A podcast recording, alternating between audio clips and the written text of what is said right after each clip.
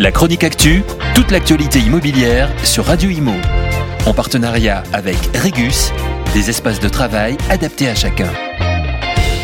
Post-crise sanitaire, les Français souhaitaient de l'espace, de la verdure, bref, la vie au grand air, loin des villes, de la pollution. C'était la revanche des petites et moyennes villes avec, si possible, une bonne connexion Wi-Fi en cas de nouveau confinement. Une crise chassant l'autre, c'est désormais l'énergie et son corollaire, la hausse des prix, qui est au centre de toutes les préoccupations de nos concitoyens. Avec des effets bien différents en ce qui concerne l'immobilier, les ménages veulent à nouveau se rapprocher des villes, quitte à se loger un peu plus à l'étroit, mais surtout avec un œil sur les dépenses en carburant et en chauffage.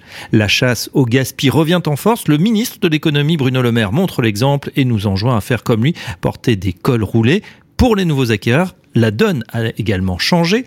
Lorsqu'ils visitent un logement, les gens veulent réellement savoir quelle est sa consommation énergétique. Le fameux DPE, diagnostic de performance énergétique, est désormais scruté à la loupe. Égard aux étiquettes les plus foncées comme F ou G, ces logements dits passoires thermiques sont et seront bientôt interdits à la location, mais surtout sont synonymes de fortes dépenses et de grosses factures d'énergie.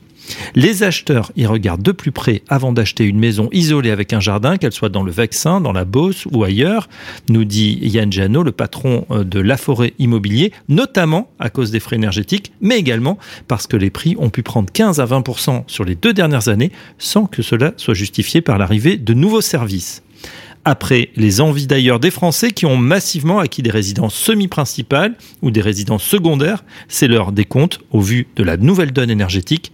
C'est également l'heure de l'accalmie sur un marché de l'immobilier dans nos campagnes. La chronique actu, toute l'actualité immobilière sur Radio Imo.